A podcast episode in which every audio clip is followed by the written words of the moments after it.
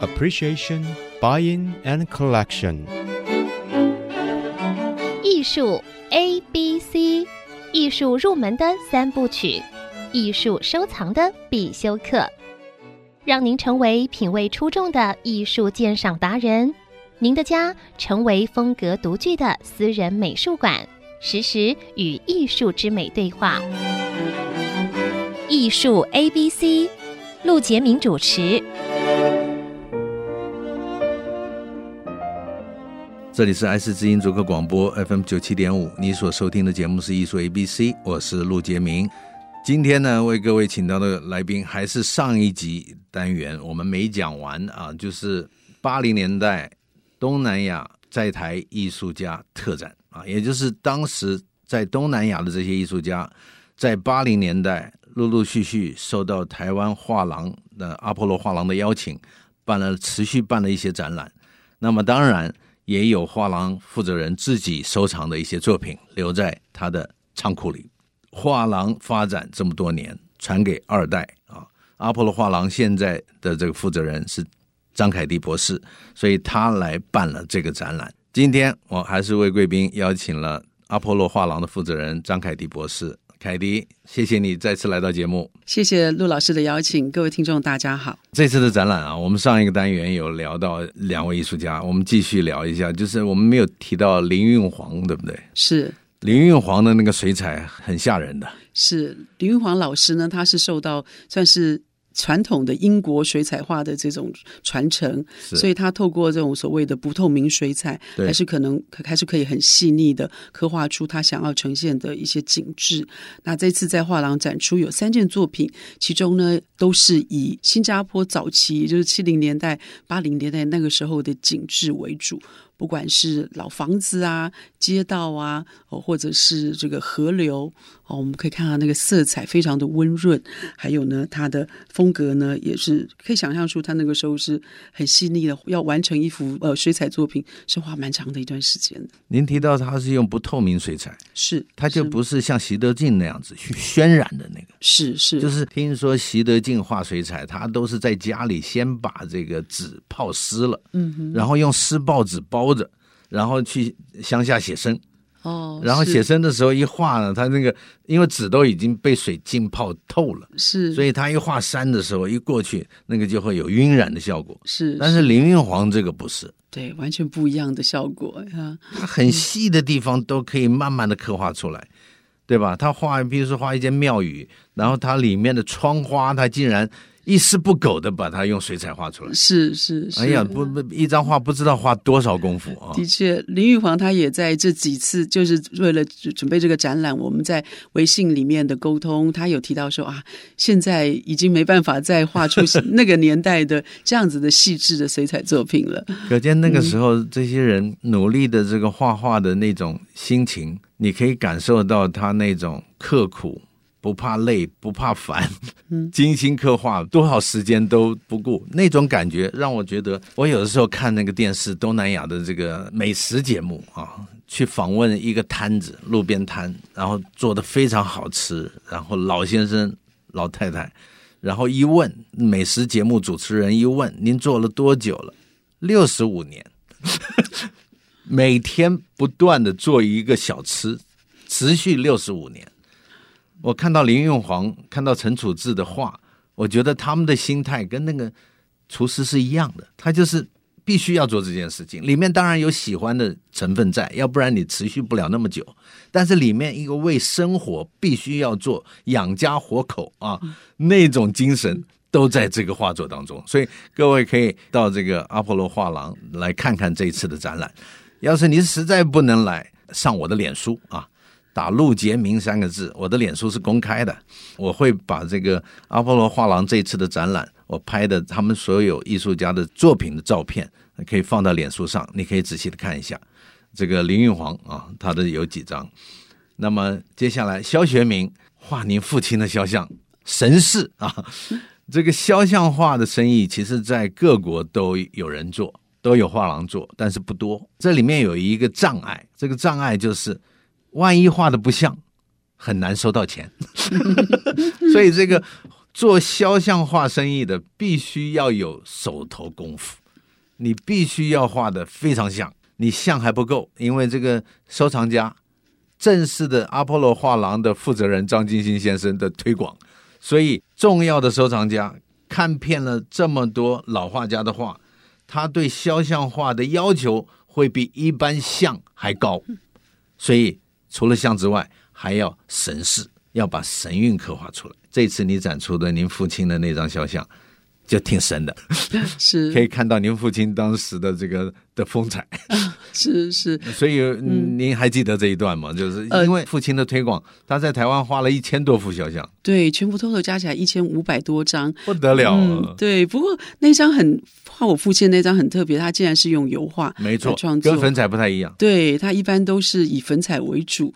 那我其实如果老陆老师问我的话，我对他画这张，我那个时候人已经不在台湾了，啊、对，对，对，对，所以也没什么印象。只是暑假有机会回来的时候看到那一幅画，我觉得非常的震撼。是的，呃、也是在那个时代的背景呢，台湾其实没有这样子的一个习惯，请画家来画自己的肖像画，呃，所以却看到肖学明的作品那么的动人哦，开始变成是好像一个流行，带动一种流行。是的，呃，帮。家人帮父母亲，甚至帮自己的小孩子来画肖像画，所以这个老师也发现到说，在我们同业画廊有家画廊的负责人，家画廊的负责人王次勇先生，是对老爹，我们叫他老爹，是家画廊的负责人，也是大是是。但是跟你讲一段你可能不知道的这个事儿，嗯，你那个时候肯定在维也纳念书，是因为这那个是嗯台湾这个。阿波罗大厦里面将近有四五十家画廊，最蓬勃发展的时候，家画廊的负责人当年是收藏家，还没开画廊，他开始学习怎么收藏。我跟他聊过天，因为他做过我们画廊协会的一任的理事长。我到家画廊跟他聊天，我说你可不可以回忆一下那个时候阿波罗大厦里面的热闹的情景？那他就跟我讲，他哦周末他去逛啊。里面画廊很多啊，就是一个礼拜六很多个展开幕啊，走上走下的。他跟我讲，他说：“那我那我就跟他聊，我说那你怎么开始收藏？”他说：“我都是去偷听。”哎，我说什么意思？什么偷听？他说：“每一次这个阿波罗大厦这些画廊展览的时候，就会有一些老画家在里面坐着。”喝咖啡，那画廊老板会跟他们聊天。嗯、他们比如说展览开幕以后呢，他们就会坐在画廊里面的一个桌子上，他们就是在聊天。那他说，我就每次逮到这种机会，我就假装在看画，耳朵就听着他们在聊聊什么。他经常去，他 这这是他的娱乐。我不知道他女儿这个 Brenda 彩玉知不知道？我跟他问，他跟我讲的。他说好多对艺术的观点是他这样子听来的。哎，你可以想象老爹这个大藏家当年收藏藏玉这么多，现在零售玉这么多，刚刚开始收藏的时候是到阿波罗大厦的画廊里，然后盯着画看，假装在看画，看得很久。一直站在那边，一直看。其实他在听 台湾老画家跟画廊的对话，是，嗯，太有意思了。那您刚才提到他，是因为我在肖学明的画册里看到了老爹的画像，还还有听说也帮 Brenda 也画了，也帮 Brenda 小的小，小的。时候，大概就是大概初一吧那种情况画的一张画，画的真好。所以所以说肖学明那个时候真的是来台湾就带动了一个。很有有趣的一个旋风哦，没错，大家都想要画肖像画，忽然想要画肖像画。我到台中，呃，一对长家夫妻啊，陈先生、陈太太家里，呃，这也看到他们夫妻的呃这个肖选民的这个粉彩画挂在客厅啊，上楼梯的地方，夫妻两个很恩爱，挂在一起啊。我一我一去他们家，就参观他们家嘛，然后一定是说萧学明的肖像画。粉彩，哎呀，陆老师你真厉害，那个这么远 你都知道是谁画的。我萧学明太特别，对他也很感性的，就是来回忆在他的这个呃出版品里面，他有特别讲到说，感恩没有台湾乡亲的支持和鼓励，我的人生必定是暗淡失色的。这里的每一份恩情都应该拥抱它，才是我真正的温暖。哦，这是肖学明曾经写的啊，你看多感动人。嗯、但是问题。是在他的功夫太好了，而且据这个台中藏家说，他是对的画的，他应该是看着，对对对，对啊，是是，他在现场的，现场画的，对，不是看照片画的，不是看照片画的，这个这么精准呢，是。神韵什么，几乎都满意，包括老爹都满意他的这个肖像画的这个。OK，我们先说到这里，先休息一下，待会儿再回到艺术 ABC。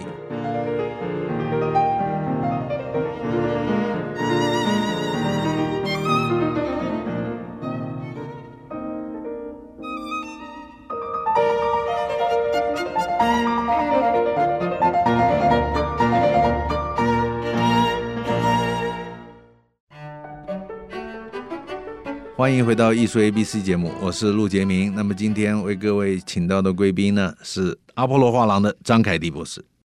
凯迪，刚才有讲到，呃，肖学明啊，肖像画其实生意不好做，就是因为艺术家要是画的不够好，会有问题的。而且还有一个问题，就是邀请这个肖像画画家为这个藏家画画的时候，藏家有的时候会提出很多的要求。我就碰过藏家太太，要画肖像，艺术家来了，然后藏家太太就拿了一个二十年前年轻的照片，给这个肖像画家说：“我不想你画我的皱纹，你可不可以画我这张是我年轻的时候最喜欢的一张照片？你可不可以画这个？”那 这个时候很有意思。假如肖像画家要保证收到钱，完成一张这个作品的话，他就必须要讨好他。对吧？皱纹就必须不能画那么多，就必须不真实。但是，假如艺术家很坚持他自己的风格，他自己想要表现的，这个事情就有了纠纷了。所以我以前碰过肖像画廊在旧金山，他做肖像画生意的时候，经常到最后这个收不到钱，因为画完了以后，那个夫人说：“你把我画的像蜡像一样。”所以，这个肖像画家有的时候功夫是绝对要考验的。但是肖学明的情况是太特别了，人人满意，多年后还满意，所以他现在还在新加坡。我都会劝你，哪一天你应该到新加坡去旅游一下，然后去看看这些曾经跟您父亲交往的这些老艺术家。会，疫情过后我绝对会去。这是多么感动的一一个这个，是，对吧？是。好的，那么这次还有一位是于元康，对不对？是。呃，于元康其实我在上海。的时候也碰过于元康，他自己的画也在参加一些博览会啊、展览。现在人应该是住在香港。是于元康，是是于元康呢，他的作品我们这次展出的蛮特别的哦。虽然都是用呃水彩来呈现，可是他的主题呢不是风景，也不是刚才陆老师讲的肖像画，他反而会是以这个类似像考古。哦，就是一些像器具呀、啊，一些文物的造型，然后把它呈现有点像。呃，浮雕的这样子的一个样貌，对，所以颜色其实都蛮单一的，可是每一件作品呢都相当有立体感。那于元康呢，他也特别这次近期在微信里面沟通，他有跟我提到说啊，现在也没办法再画那个年代哦那么细致的，呃，也是用水彩来呈现的这种景致。余元康老师呢，他自己也呃，就是也透过微信跟我提到说，当时他来。到台湾的时候，那个时候已经是比较是接近九零年代了。就像老师刚刚提到，阿波罗大厦里面已经有不是只有一家阿波罗画廊，而是有甚至于三四十家画廊的时候，哎，他来这边逛了，觉得非常的震撼。那当他走进阿波罗画廊，看到我父亲的时候，我觉得可能两个人也特别有投缘了。没错，呃，特别讲到说父亲也非常的亲切，所以聊一聊之后，就嗯决定邀请他来阿波罗画廊办展览。好，所以很多艺术家呢，可能也是跟艺术这个我们画廊负责人呢，不只是投缘，而要有共同的语言，也知道对方想要做些什么事情。呃，有些艺术家根本谈完之后就就回去了，呃，就很放心的把这些后续的事情交给画廊这边来处理了。但是于元康，我们还有联系啊，是老师也认识，他大概已经快七十了，嗯。那么他最近的画风已经偏的比较放松的花卉的画法了。这个，所以在香港呢，人家叫他康康老师。哦，是这样子。这个，嗯，所以艺术家的整个一生的发展其实蛮有意思的，还是跟着他的生活有关。就是说他，他你看他当时做这种新石器浮雕的这个时候，是，是一种当时的一个主要风格。然后慢慢的这个转变，但是也有人他的风格不变的，像这个画这个街头的陈楚志，嗯哼，对吧？是，他又就是一个风格，但是表现不同的风景。是，嗯、呃，这个我都很好奇，像林运煌、肖学明他们在新加坡这个年纪还有没有持续的作画，对吧？是，这个你可能要靠你将来去拜访他们，嗯、这个是，嗯、让我们知道。嗯，所以龙思良很有意思，我们。很早就听过他的名字，好像在台湾的电视公司服务过。对，龙思良算是这次展出的六位艺术家里面，我们台湾人最熟悉的。对，因为他虽然他是来自于，应该讲说他是在广州出生，然后后来到了呃，全家人搬到了越南，所以他算是越南的华侨的身份来台湾读师范大学。对，他在这边念书，师大美术系是，而且非常优秀哦。是，对，那跟其他的五位艺术家也不一样的地方，就是说他就留下来台湾了。对，这个地方变他的第二个故乡。那就如老师讲到的，就他后来在台视，他担任台视的算是设计美编的这个工作。那到最后呢，反而真的是一炮而红哦。包括古龙呢，对他非常非常的这个这个珍惜哦。所以古龙他的一些作品书的这个封面都是一定要。由他来设计，啊，我们也常说他是古龙的御御用画家。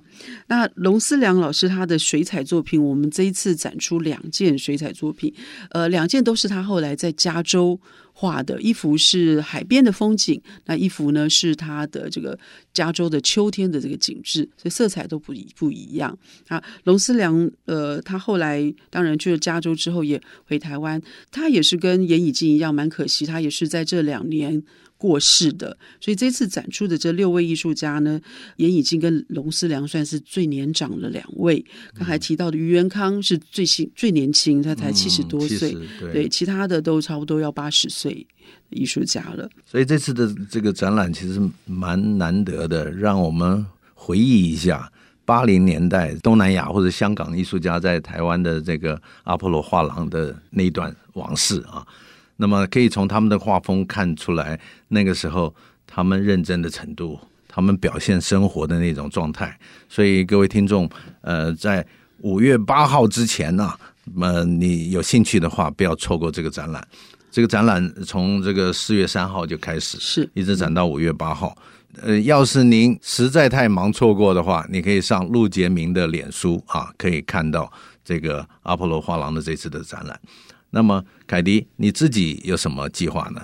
你有的时候会办台湾年轻艺术家的展览，杨桃派是没错，老师还记得。有的时候你会策划一些你父亲当年收藏的，像这次的展览，是是。那你你画廊一整年，我很好奇你是怎么安排你的展览的？是，嗯。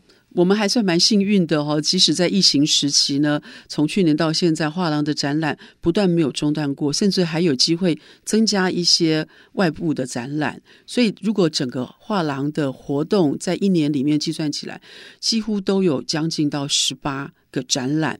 有这么多吗？有那么多，对，就是。不只是在画廊本身，哦，你有在外面的对一些合作艺术博览会。那陆老师可能也知道，我们其实，在恒春还有另外一个空间，在恒春的东门旁边，嗯、一个空间叫做恒好阿波罗画廊。是，我们在那边已经三年了，所以就是会把台北这边的呃这个推荐的艺术家也。在那边，同时也会做一些介绍。这边也是我们固定都会有的展览，所以相对的也会很变得很多展览。还有像我们跟其他机构合作，目前跟在新竹南园，新竹南园是是现在展的呃这个这个展览将结束了，可是呃也就是说我们也有三年的一个合作哦。嗯、所以老师刚才提到，就是说也也有杨桃派，也有年轻艺术家，然后也有这些前辈资深的艺术。家，我觉得这是我觉得很很感恩的地方，因为阿波罗画廊到今年已经进入到第四十三年了，嗯、所以呃，我们有机会能够在前辈艺术家还在世的时候，父亲帮他们办展览。那在那个时候呢，同时有机会收藏他们的作品。那当我将近十年前来接手阿波罗画廊的时候，我当然。觉得说不可能，老画廊就只展老画家的作品。是的，对，而且这是一个传承。所以不只是艺术家，还有就是我们经营者的传承，还有艺术家的传承。也就是说，那个时候父亲也很大力的在推广。刚才上期有提到的杨世宏老师，那时候他也三十几岁，就是所谓的新锐。我们现在讲新锐艺术家的年代。那我们现在我回到了画廊，我也在。画廊里面每一年一定会有留出一个档期，就是老师说的杨桃派 （Young and Top） 的这样子的一个谐音。呃、嗯，杨桃又是我们台湾我在欧洲很思很很怀念的台湾非常典型的水果，所以用这样子来代表我们台湾的新生力、台湾的年轻艺术家的一个动力，给他们一个平台，给他们一个舞台，然后可能推他们一把。所以也透过这样子的一个展览，还有我们每四年都会跟王道银行教育基金会合作举办“构图台湾”，嗯，那这也是。针对三十五岁以下，呃，这个优秀的台湾艺术创作者啊，来帮他们做一些推广。所以，同时也是要，当然，老师也知道有介绍过，我是学学西洋美术史，所以我觉得台湾美术史现在也需要再好好好的来做一些整理哦。我知道你不但在学校上课，嗯、你还自己开班这个讲课呢。哦，是在画廊部分的话，是针对就是所谓社会人士对于美术有兴趣，那主要也是介绍西洋美术史啦。了解。那来。听课的朋友多少也是对美术有兴趣，也来这个有这个机会来看我们画廊展出的作品，这也是很开心的一件事情。艺术 ABC 的听众朋友，假如你喜欢艺术的话，不妨关注一下阿波罗画廊的展览。那么也谢谢凯迪来到节目，谢谢。我们今天就说到这里，艺术 ABC，我们下周见。谢谢。以上节目由爱上一郎赞助播出，放松心情。静静体会艺术的美好，iArt Gallery 让您爱上艺廊。